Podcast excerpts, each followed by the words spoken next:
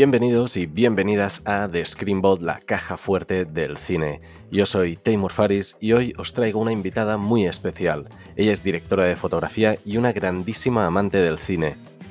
Se trata de Lali Rubio y hoy nos viene a hablar de su trabajo en series como Cardo, sobre lo que es rodar la realidad frente a la cámara, ya sea para ficción o para documental, sobre el doctorado que está realizando y mucho más. Finalmente, también, como siempre, añadirá una película a la caja fuerte del cine. Antes de empezar, recordad, dadle a seguir en la plataforma que nos estéis escuchando o también podéis suscribiros para habilitar en Spotify los episodios extra y así ayudáis también un poquito más al programa. Y bueno, no me habéis venido a escuchar a mí, así que entremos.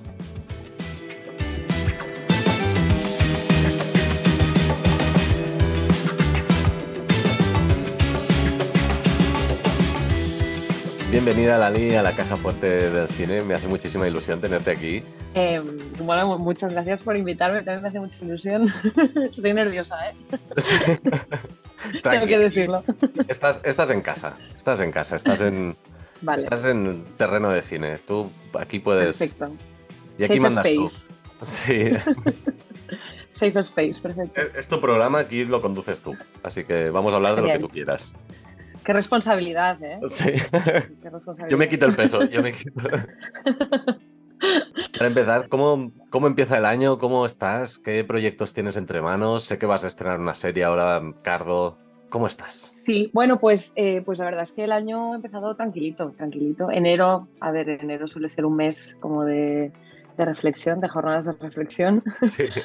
De, yo creo que el balance del año pasado se hace más en enero que en diciembre, de hecho, porque es como que terminan las producciones justo antes de las campañas de Navidad o de, sí, de las vacaciones de Navidad y, y, luego en enero pues ahora ya un poquito de descanso, de ordenarse todos y, y de retomar eh, cosas de cara a los meses que vienen. Entonces pues nada, de momento bastante tranquilo eh, pues estoy escribiendo y estoy eh, esperando a ver qué proyectos salen. Hay alguna cosa por ahí, eh, a pendiente de confirmación, que me hace ilusión, pero, pero todavía nada, no es seguro. Y sí, la serie, pues, pues se estrena el 12 de febrero.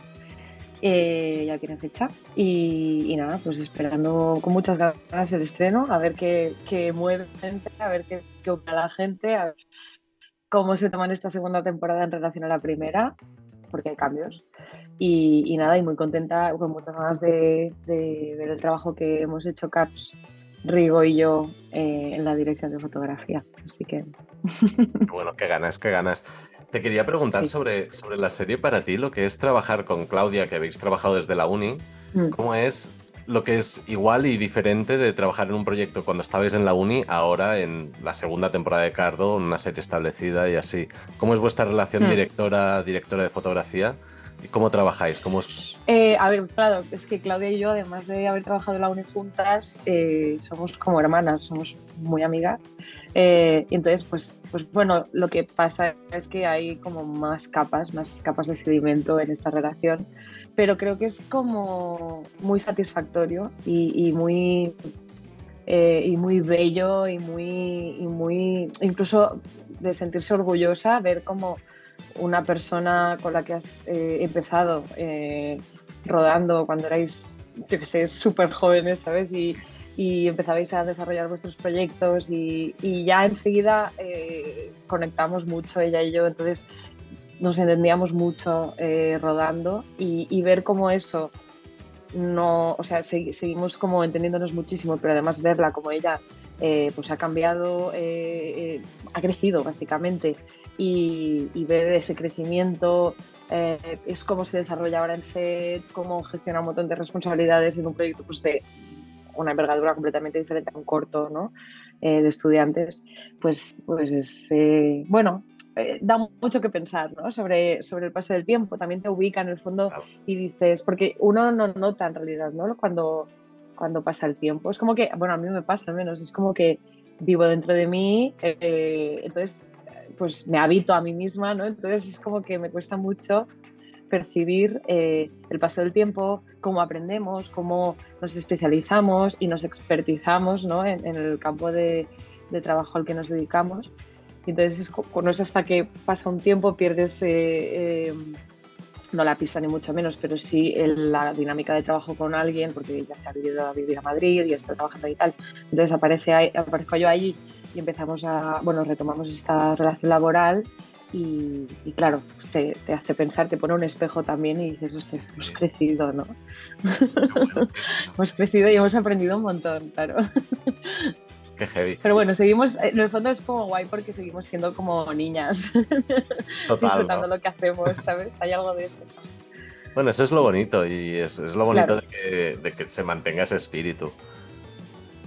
Totalmente, sí. Como no perder eh, bueno, sí, es que al final la, lo hacemos, ¿no? O sea, todos decidimos empezar a hacer esto porque, porque somos como niños con esto, ¿no? Es como que te apasiona como, como un niño.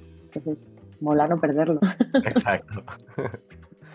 Te quería preguntar también, hay otro proyecto que he visto que, que, estás, bueno, que has estado haciendo la dirección de fotografía, que en vez de una ficción es un documental, una serie documental sobre la viñeta gráfica de Daniel Torres, si no me equivoco, es el director. Y sí. ¿Cómo afrontas tú como directora de fotografía la fotografía de un docu y de una ficción? ¿Lo ves como cosas mm. diferentes? ¿Lo afrontas como no, es lo mismo, es dirección de fotografía? ¿O la realidad la tienes que tratar diferente? Pues eh, bueno, en realidad hemos estado haciendo este proyecto eh, que se llama La lucidez de lo breve.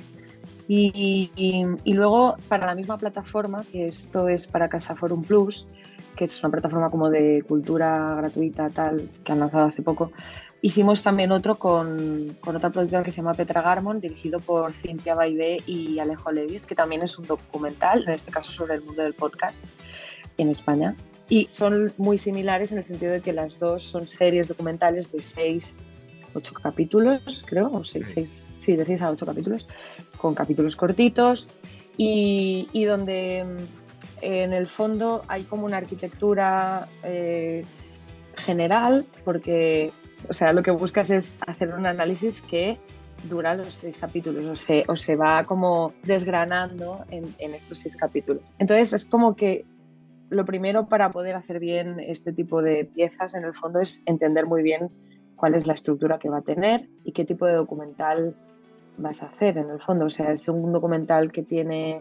Eh, bustos parlantes, o sea, tiene, tiene como gente que va a dar declaraciones, exacto, o no, es un documental como más observacional o tal. En este caso los dos eran similares, tenían como este formato como de personas que hablan a cámara y dan una, pequeños, bueno, responden unas preguntas.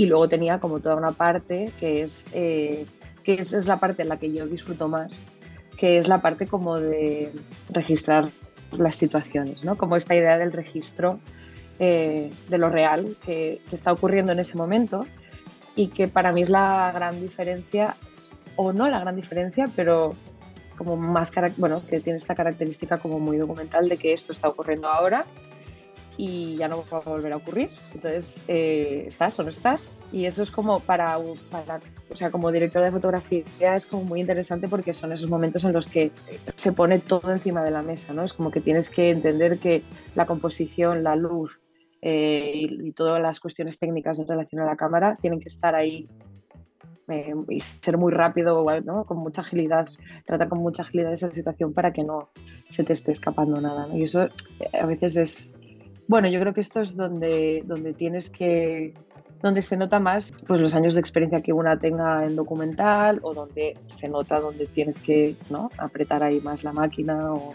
bueno, en fin, no sé, es muy interesante. Pero en relación a esta cuestión del registro de lo real, eh, al final una ficción no deja de ser también siempre un registro de algo que está ocurriendo. y hay algo... Bien visto. Claro, hay algo como eh, una... Hay, a veces como que se produce una especie de magia, ¿no? Con una actuación o en un momento, una interacción entre dos personajes, a pesar de ser, ¿no? Como bajo la premisa de la ficción, pero pero se produce algo que es como mágico y que está sucediendo de verdad y que eso es precisamente lo más real. Em, y que también te lo puedes perder, ¿no? Entonces, siempre, es, siempre es un documental y siempre es una ficción. Todo. Me encanta. Te quería preguntar por una cosa que tengo curiosidad. Así, mm. curiosidad de Taimur. Em, ¿Eres estudiante de doctorado? La curiosidad de Taylor. como, como sección. Exacto. Cortinilla de estrellas, la curiosidad de claro. Estás haciendo un doctorado, ¿no, tú, Lali? Sí. ¿Es relacionado con el cine? Sí, sí. Una eh, pregunta obvia. Pero... Bueno, no, no, ¿eh? Te imaginas. claro, me he tirado aquí a la piscina porque digo, no le hemos hablado nunca. Pero. Sí, es correcto, sí. Eh, de pronto puedo hacer ciencias ambientales. Sí, es que digo. Bueno, todos mis respetos. ¿Y me podrías explicar un poco eh, la audiencia también? Sí, eh, claro. Em, bueno, pues, o sea, forma parte del ámbito de los, de los media studies. En realidad es, es media studies porque hay cuestiones que son como propias de los film studies, pero hay otras cosas que son propias de las, de las TV studies, de los television studies. Entonces, y también hay como cuestiones como de media en, general. Entonces, como, vale, pues ese sería el ámbito. Y, eh, eh, mi campo de interés principal, que son los estudios de género, ¿no? Eh, estudios feministas. Entonces, em, pues en este marco de lo que es el cine o la ficción en general o los medios con el género, pues ahí está, ahí se encuentra el marco teórico del doctorado. Y el tema principal es como intentar hacer un análisis de la representación eh, de la violencia sexual en series eh, producidas en España, pues teniendo en cuenta eso, pues nuestra propia lectura de cómo vivimos la, cultura de la, violación, eh, de cómo vivimos los relatos del peligro sexual y de cómo estamos también como, bueno, pues, construidos como sociedad para entender y de qué formas de eso pues entendemos un poco la violencia sexual y cómo los medios pues eh, traducen este, esta comprensión o esta construcción en, la ficción. Pues bueno, no sé si lo he explicado bien. Sí, sí, sí, sí. No, es que ahora que lo dices, em, creo que vi un video ensayo tuyo hace como un par de años o tres o, mm. así que trataba de, creo que era la violencia sexual y la guerra y... sí. Puede ser. Claro, todo, eh, eh, claro, sí, sí, exactamente. Es que el, digamos que el análisis, o sea, el, tema de la tesis viene un poquito de, la tesina, como del trabajo final de máster que hice, donde ya empecé a pues, escarbar ahí en el tema de la representación de la violencia sexual. Eh, lo que pasa es que en ese, caso lo hacía sobre la, violación entendida como arma de guerra. ¿no? Entonces, o sea, yo en realidad todavía sigo como muy fascinada por ese tema porque, porque bueno, al final ahí se cruzaban otras cuestiones ¿no? que, igual ahora en la tesis tienen más que ver con una cuestión como de una estética propia de las plataformas o una lectura también de la recepción, pero en ese caso estábamos hablando también de, memoria, de cine como memoria, de cine como testimonio, eh, de la imagen ausente, de, bueno, de toda una serie de, construcciones precisamente a, través de la ficción de, una serie de imágenes que nunca podrán existir o nunca han existido. ¿no? Em, y al final pues siempre hablamos de representación. ¿no? Em, y sí, hice, hice la tesina de eso y luego hice un ensayo audiovisual que, que, hablaba un poco, bueno, recogía un poquito las películas de las que había hablado la tesina y hacía como, bueno, intentaba elaborar un discurso a través de las imágenes. Es que esto, me, acuerdo que lo tenía aquí en la, en la retina en algún lugar, en la mente. En algún lugar del cerebro. Sí, sí, me acuerdo que me impactó. Em, bueno, no, fue, fue muy interesante, la verdad, hacerlo, porque es. Además, es interesante porque encuentras como uniones entre cines de muy diversas procedencias. Pues había películas que, que hablaban de, de, todas las violaciones de los Khmer Rouge, había películas que hablaban de Mm, de, Vietnam y había otras que hablaban de las violaciones de las mujeres eh, judías, por ejemplo, sí, judías y alemanas eh, durante la Segunda Guerra Mundial. Entonces, bueno, pues era fuerte. Y mira, ahora que has dicho esto de la proveniencia, de dónde venían estas diferentes bueno, los referentes que encontraste para, para todo esto, eres una persona que eh, cine de todas partes, encuentra cine en plan, hmm. le encanta descubrir cine, eres cinefila de, de nacimiento. ¿Qué, ¿Qué, cine, qué, qué país, qué nacionalidad de cine le recomendarías a alguien en plan, un país que te ha sorprendido, un lugar que, que el cine de ese lugar has dicho, ostras, es por X motivo, ya sea porque la fotografía es increíble, ya sea porque es un cine impactante, ya sea por... Pero... No sé, tengo curiosidad. A ver, ya, ostras, ¿eh? Qué fuerte, qué pregunta más bestia. Em, eh, esta no me la esperaba, ¿eh? Yo tampoco, yo, tenía yo te iba a preguntar la, ya una pregunta base de cuál es tu género de cine favorito, pero digo, no, voy a... Ya. Volantazo, volantazo. Qué, qué volantazo fuerte. Eh, pues, eh, pues, ostras, me pillas eh, muy fuerte. No sé, yo te diría que mm, no sé si el cine eh, responde, o sea, no sé si hay como una estética particular a cada territorio. Me parece que igual puede haber como unas temáticas que por, por eso, ¿no? Por como por em, memoria colectiva, construcción social colectiva, ¿no? Como esta cuestión más de, pues, de la arquitectura y de la idiosincrasia como de cada territorio pueden, em, pueden ser más propias de un espacio u otro, ¿no? Pero no sé si decirte que hay como un cine de un país como más como que te pueda recomendar por una cuestión estética, ¿sabes?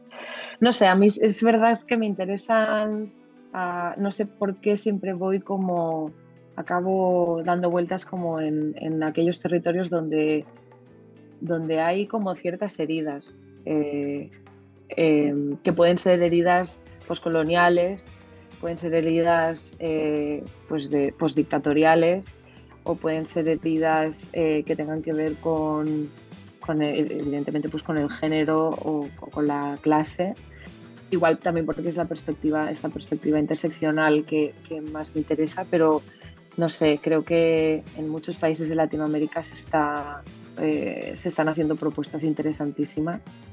Y igual ahí precisamente, o en España mismo, eh, te diría, o sea, creo que están habiendo ahora precisamente un montón de propuestas interesantísimas en, España que reverberan también con ciertas historias o ciertas eh, transterritorialidades que, que, que, tocan también con algunos países de Latinoamérica, pues, pues que justamente hablan de estas cuestiones, ¿no? Como de una herida común y que, y que jolín, es increíble la, última, ¿no? La última volada que hemos tenido ahora de películas es, fascinante, no sé, desde hasta el agua. O sea, a mí el agua, por ejemplo, me ha, me ha volado la cabeza, me parece... Mm, bueno, no sé, hay que volver una y otra vez sobre esta película. Yo, es de las que tengo pendiente justo la, última invitada que tuvimos aquí en el programa, Marta, también me la recomendó, que mm. ella la vio en el ah, de Cannes y me dijo, el agua mm, que le, fue un, bueno, fue una experiencia. Claro. Pues mira, es que no es casual, ¿eh? Es que no es casual, justamente. Qué bueno. Mira, hablando de, las grandes películas del año pasado, del 2022, ¿alguna, ¿alguna recomendación que puedas sacarte así de la manga? Aparte del agua. Ah, aparte del agua. pues bueno, he, disfrutado mucho con el agua y con asbestas. Las dos me han hecho disfrutar mucho creo que por, por, o sea, de formas diferentes y, con, y desde lugares diferentes también, pero, pero creo que son dos películas que, no sé, que hablan mucho, o sea, que, pueden apuntar hacia una manera como muy interesante de hacer cine aquí en España, porque al final son pelis, igual, evidentemente, pues Sorogoyen seguramente habrá tenido otras otros medios ¿no? y otras eh, infraestructuras productivas, pero, pero sea, eh, al final ves, ves los créditos de, al principio de la peli de las de asbestas y, y hay 50 millones de productoras ahí puestas. Me refiero que, que no habrá sido fácil tampoco y que es una coproducción de muchísima gente. al final son cosas que, que, para todo el mundo son difíciles, ¿no? Cuando sales un poquito de, de justamente de las plataformas eh, y de, lo que, de los principales intereses mercantiles, ¿no?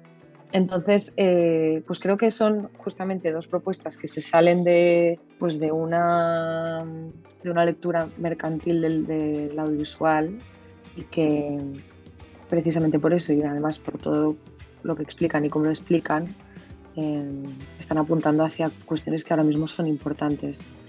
Eh, porque al final las bestas, o sea, el agua es, claramente tiene, hay, hay, algo como muy feminista en, o, que hace al menos una reflexión sobre lo telúrico, lo mágico, eh, lo folclórico y, la agencia también de lo, de bueno, de, lo feminista y de las mujeres eh, en la actualidad, pero lo hace como desde una forma como desde un realismo mágico muy interesante. Y, y Asbestas al final también tiene una reflexión, no, no, sé si feminista, pero sí tiene una reflexión en torno al menos a las masculinidades. Totalmente. Que no deja de ser eh, como la otra parte de los feminismos. Entonces, bueno, no sé, me parece que es guay porque además es una película bisagra que, que, que, es muy, ¿no? que funciona como diálogo, las dos partes funcionan como dialogando entre sí de forma que ahí se establece justamente la reflexión entre, bueno, sobre las, masculinidades y eh, lo femenino, si es que existe tal cosa. Bueno, sí, sí, esas dos. Qué bueno. Te quería preguntar ahora, por, mm. un, por más por un recuerdo tuyo relacionado con el cine, ya sea de la Lali pequeña o de una Lali ya estrenando algo o de lo que sea, un recuerdo relacionado con el cine. Ya. Pues mira, yo te diría que, mm, mira, en relación justamente a, las madres, ¿no? A, lo, a la magia de las madres y a la y a lo telúrico que tienen las madres. Eh, eh, yo recuerdo mucho eh, cuando volvía, o sea, cuando ya tenía como 17, 18 años, que volvía de, pues de echar unas cañas con mis amigos o de estar fuera de casa y tal, pues igual era la una o las dos de la madrugada y yo llegaba intentando hacer ruido y tal. Y muchas veces mi madre estaba despierta viendo la película de la 2, totalmente enganchada a la película de la 2, eh, en silencio, toda la casa oscuras, y era como su momento, ¿sabes? Esta cosa como de, pues ella, pues cuidando a la familia, yendo a trabajar, tal, no sé qué, y a la, a la una de la mañana o a las dos de la mañana, de pronto, era su momento de goce absoluto para ver esa película, pues más o menos eh, rara o más o menos antigua, ¿no? O, bueno, la que echaran en ese momento. La que echaran ese pero día. Entonces, eh, la que echaran ese día, pero era su momento como de disfrute eh, a solas, de ese disfrute, de ese goce para ella, de su momento egoísta, ¿sabes? y a la vez muy placentero, pero que cuando yo llegaba me decía, ven, ven, siéntate, siéntate, ven a ver la película. No queda mucho, pero, pero ven a ver el trocito que queda. Es muy buena, me ha encantado, te va a gustar, ¿sabes? Siempre tenía algún comentario de cinefilia real, ¿sabes? De cinefilia de verdad. De, esa visceral. Claro, esta, esta buena de... Porque Ay, la, la protagonista es lo más, ¿sabes? Así que siempre me decía, siéntate, siéntate. Y yo me acuerdo de eso, pues quedarme ahí pues 10 minutitos, un cuarto de hora, o 20 minutitos, ¿no? Lo que quedara de película, acabar de ver eh, con ella pues el trozo final y disfrutarla con ella. Qué bueno. me encantaba. Y de hecho, eh, yo creo que es muy en parte gracias a mi madre que, que decidí estudiar esto. Qué bonito. Sí. Me encanta. preguntar por, algún director, directora, alguien con quien te gustaría trabajar, alguien que admiras, que dirías, ostras. Mm. Y, sí, es clarísimo, me encantaría trabajar con Celine Sciamma. Ojalá, si me oyes, Celine Sciamma. Aquí que, escucha el podcast, que lo sabemos. Mándaselo. Em, sí, eh, no sé, eh, eh, o sea, te refieres a eso, ¿no? O sea, como sueño, sueño absoluto. Sueño, sueño, sueño, sueño, sueño. absoluto. Pues sí, te diría que es el Shama. Me parece que, que mm, sí, es el Shama o Alice, Alice Roswasher también, Roswasher creo que se pronuncia, que son, bueno, Celine Sciamma es la que hizo ahora mismo, recientemente hizo La Petit Maman. No sé si es del 2021 o del 2022 entonces no sé si entra como recomendación también del 2022, pero, pero es, es, es tan sencilla y tan maravillosa. Dura una hora y diez, creo. O sea, Sí, dura nada, dura nada, una hora y, cuarto. Pero no la ha estrenado en Netflix. ¿Sabes qué quiere decir? La o sea, no es un capítulo de Netflix, es una peli de, pues, cine, que todo viene con las plataformas, no estoy nada en contra de, todo este mundo, pero, eh, pero me gustó porque, porque además es... Eh, no sé, yo igual soy muy naif también, a mí me gustan mucho las historias naifs. Eh, me, gusta el cine. Mi madre precisamente miraba mucho películas de Jacques Tati. Eh, me, gusta también el cine de, la inocencia o el cine inocente, que no siempre tiene que ser lo mismo, pero, pero esta película de la Petit Maman es como, eh, es como una fábula, ¿sabes? Es como recuperar la, la narratología como más, más primaria y la que es siempre complaciente, ¿no? Como te deja totalmente satisfecha y es redonda, va a lo que va y, ya está. sin, fuegos artificiales ni perfecta.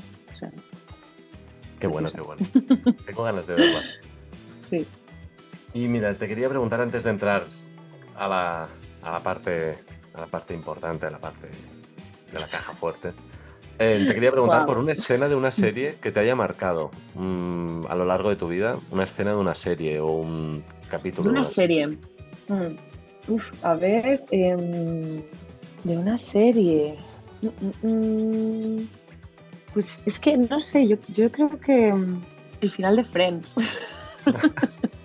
¿Sabías que es el único capítulo que he visto de Friends? ¿Qué dices?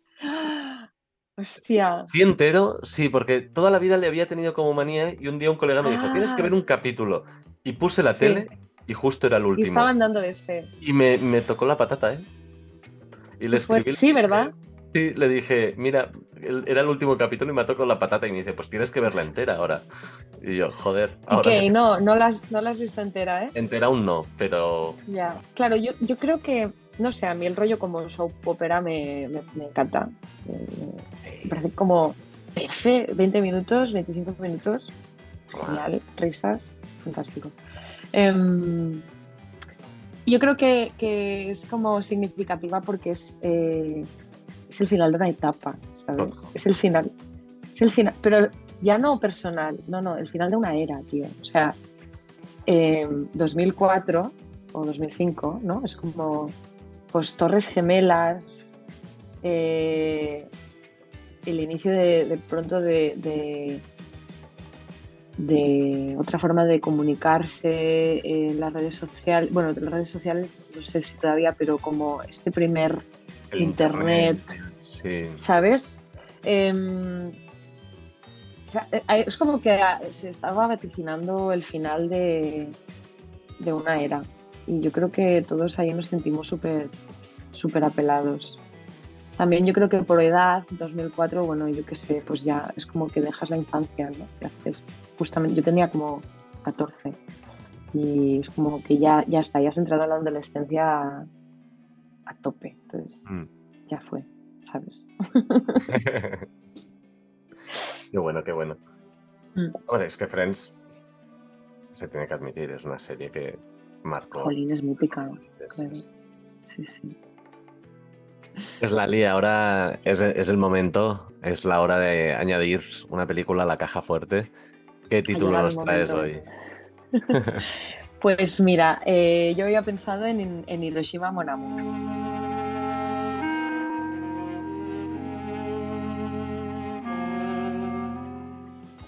Fíjate. Dan Resnés. Darán Resnés, sí. Del año 59. ¿Por qué la traes? Dime, Lali, ¿cómo es, cómo es que la traes? Pues, pues a ver, pues principalmente por dos razones, que es que eh, durante mucho tiempo eh, fue mi película favorita. Yo creo, bueno, se puede deshacer una película favorita, no, no creo, ¿no? En realidad. Es difícil. Siempre lo será, ¿no? pero, pero sí que tuvo como mucha importancia cuando la vi, en el momento en que la vi, y como que me llegó muchísimo.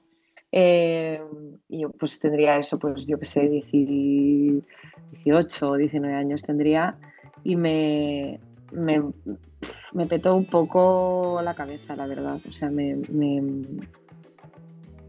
me impactó eh,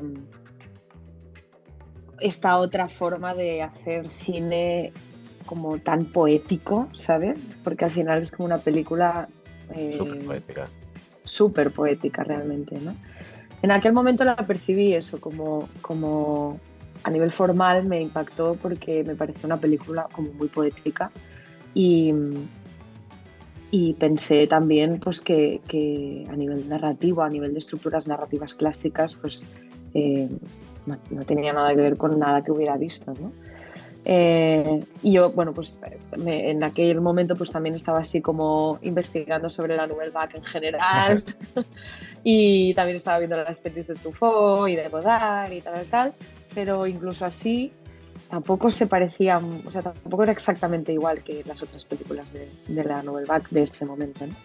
Y también es verdad que, que Resnés eh, siempre fue como un, poco outsider de, dentro de la Nouvelle Vague, pero un poco outsider siempre, porque también era como mucho más mayor que el resto, no venía de, de Calles, eh, venía como de una crítica un poco más de, de, izquierdas, un poco más activista y tal, entonces pues también igual se nota, ¿no? Igual hay algo de eso también en su cine.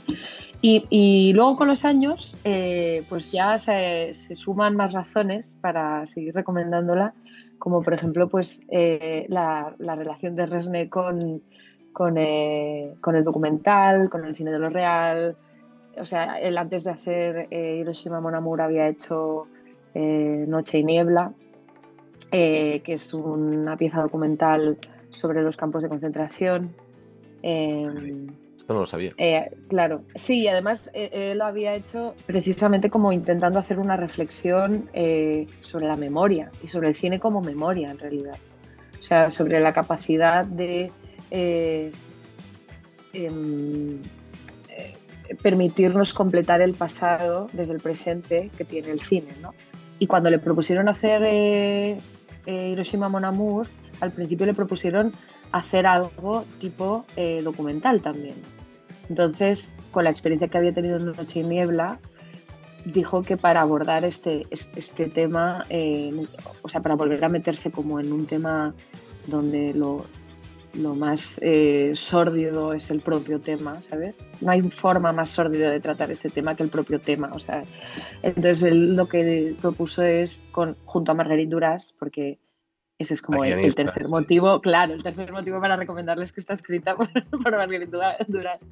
Em, entonces, eh, como que propuso hacer, bueno, propusieron entre los dos hacerlo eh, a través de una ficción. Entonces, como esta pareja, como que. Eh, no sabía que había como de el proyecto. Sí, sí, sí. Entonces, claro, es curioso porque en el, principio de la película tú, te, empiezas como a. Es muy documental el principio de la claro, película.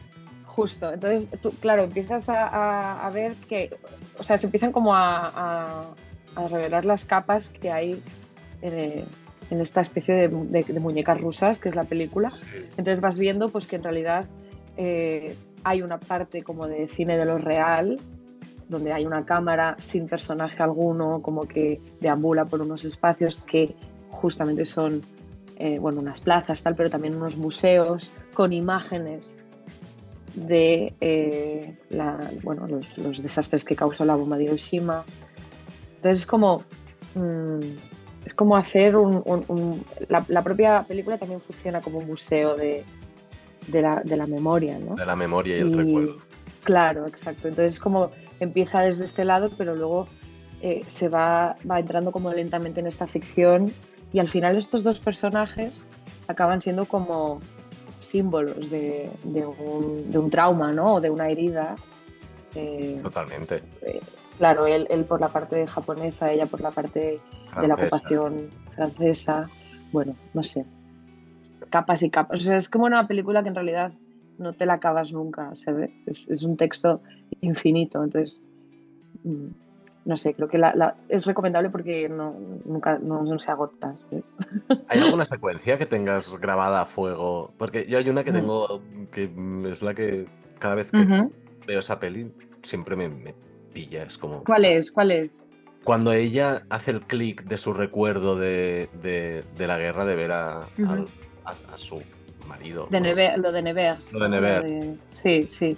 el momento ese que es como los flashbacks, los que encima es una cosa como, tú ves esa peli, los flashbacks, hay un momento que los, los paneos, todo es como súper moderno, es, es Edgar Wright rodando eso, tú ves una peli de Edgar Wright, es, es, eso.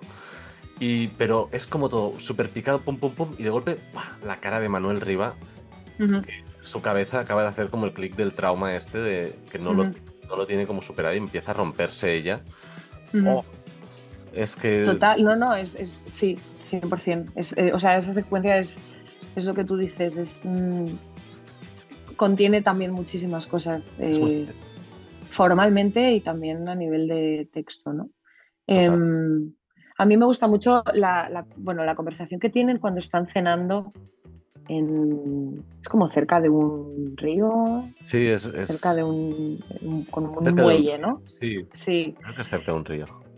Y, también, eh, bueno, pues no sé, son estas, estas conversaciones, bueno, sí, esta sencillez tan cargada, pero me, sí, me parece que todo en general en la película es tiene como un tempo y tiene como también tiene como esta, o sea, me parece me pareció poética cuando la vi hace muchos años y me sigue pareciendo poética. Eh, pero es que hay algo como de tan teatral también en toda la puesta en escena y en cómo, ¿no? la, cadencia de las frases y de cómo ellos actúan.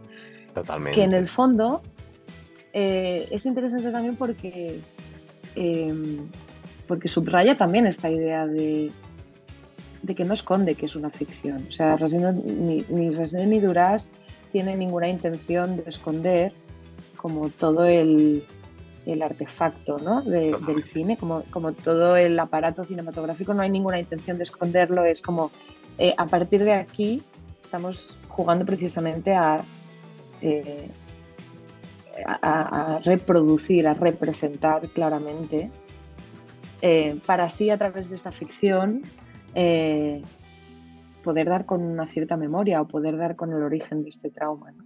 Exacto sí, es como que hay unos, eh, pero de pronto lo que tú dices, ¿no? En esa secuencia que comentas es como que ahí se agrieta un poco esta representación y empiezan como a salir eh, eh, como otras formas, además como que formalmente también cambia, entonces es porque de pronto es como que empieza a salir lo real, ¿no? Exacto, es como la fracturación de, su, bueno, de esa realidad que, que nos están presentando.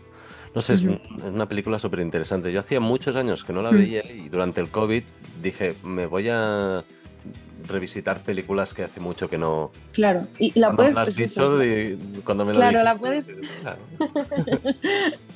y es eso, sí, es que la puedes ver muchas veces y siempre vas a ver eh, cosas nuevas, yo creo. Siempre. Yo, por ejemplo, los uno de los últimos visionados que, que hice Claro, a mí lo que más me había impactado, o sea, me parece también curioso releerme a mí eh, más, ¿no? Como con, eso, con 20, 18, 19 años. Em, que a mí lo que me impactó era como la, la, historia de amor, en el sentido de, bueno, la historia de desamor, ¿no? De desencuentro. O sea, como un amor eh, herido ya, nada más, o sea, herido en su base, ¿no? Sí, exacto.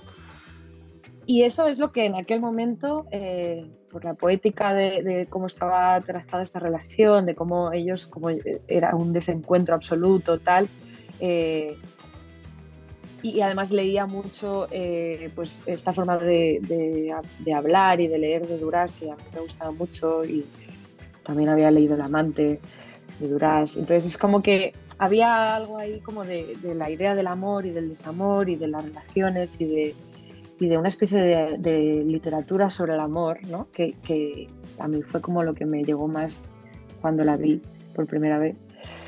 Y luego fíjate que con los años, eh, al final, eh, como que esa historia entre los dos se disuelve. Se diluye muchísimo. Se diluye, entre otras cosas.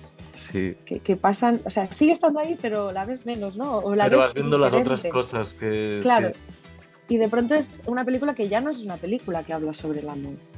Eh, o sí, porque al final todo habla, muchas cosas hablan sobre el amor, ¿no? Pero habla sobre ese amor, eh, eh, o sea, habla, más que del amor, habla sobre, sobre la memoria, sobre el recuerdo, sobre lo traumático, sobre la herida al final.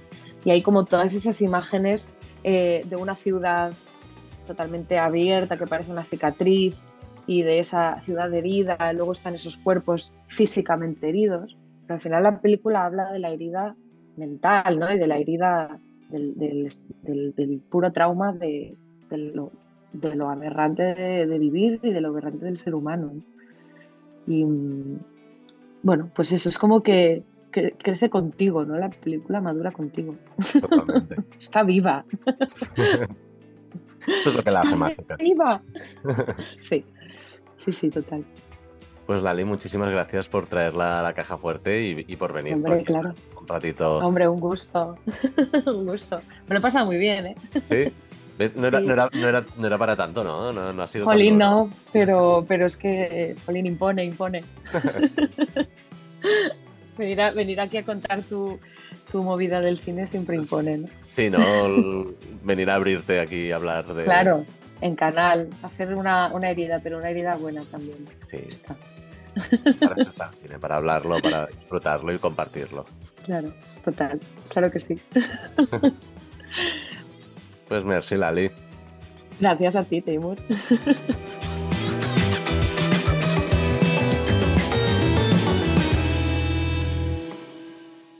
Y aquí termina el programa con Lali. Como detalle, cuando acabamos de grabar el programa nos quedamos casi una hora más hablando y es que podíamos estar horas y horas con nuestros debates sobre las varias representaciones en el cine, cómo se tratan, etcétera, etcétera. Siempre es un placer hablar con Lali de cine y de todo lo que implica este medio artístico.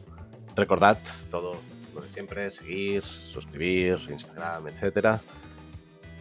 Gracias y como siempre, larga vida al cine.